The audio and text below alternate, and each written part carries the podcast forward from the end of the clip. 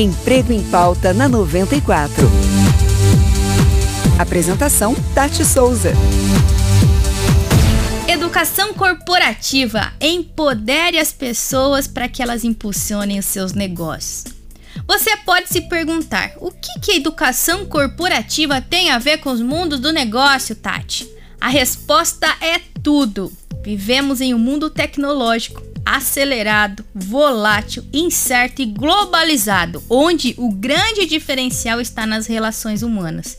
Empresas que apostam na educação corporativa saem à frente porque agregam valor aos seus stakeholders, aumentam o engajamento entre os diversos níveis hierárquicos e as diferentes gerações que interagem no núcleo de trabalho.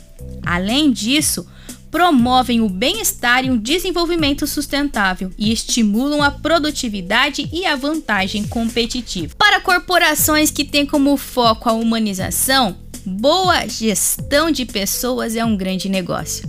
Tais empreendimentos priorizam dois indicadores do forte valor dos empregados: baixa rotatividade e alta produtividade. Comprometer-se com a educação humana significa cuidar da cultura organizacional valorizar a autonomia e a liberdade como forma de valorização dos funcionários, fortalecer o espírito em equipe e criar senso de responsabilidade corporativa.